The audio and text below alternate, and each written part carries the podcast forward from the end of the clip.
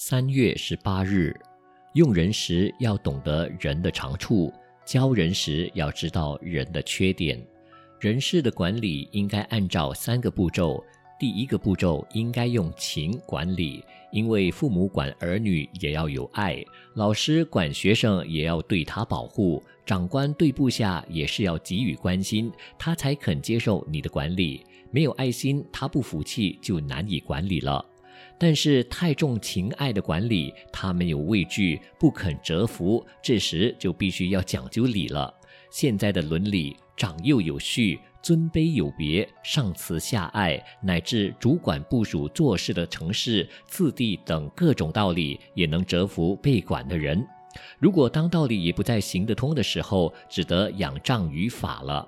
所以国家定有法律，甚至军有军法，商有商法，教育有教育法，只有法，最后才能公平平等地把人事管理好。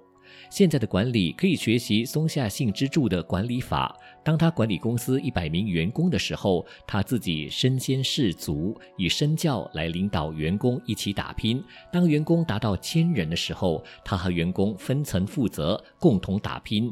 当员工有了一万人的时候，他在员工后面合掌，感谢大家，祝福大家。这实在是深得管理学的三昧了。文思修。只有法，最后才能公平平等地把人事管理好。每日同一时段与您相约有声书香。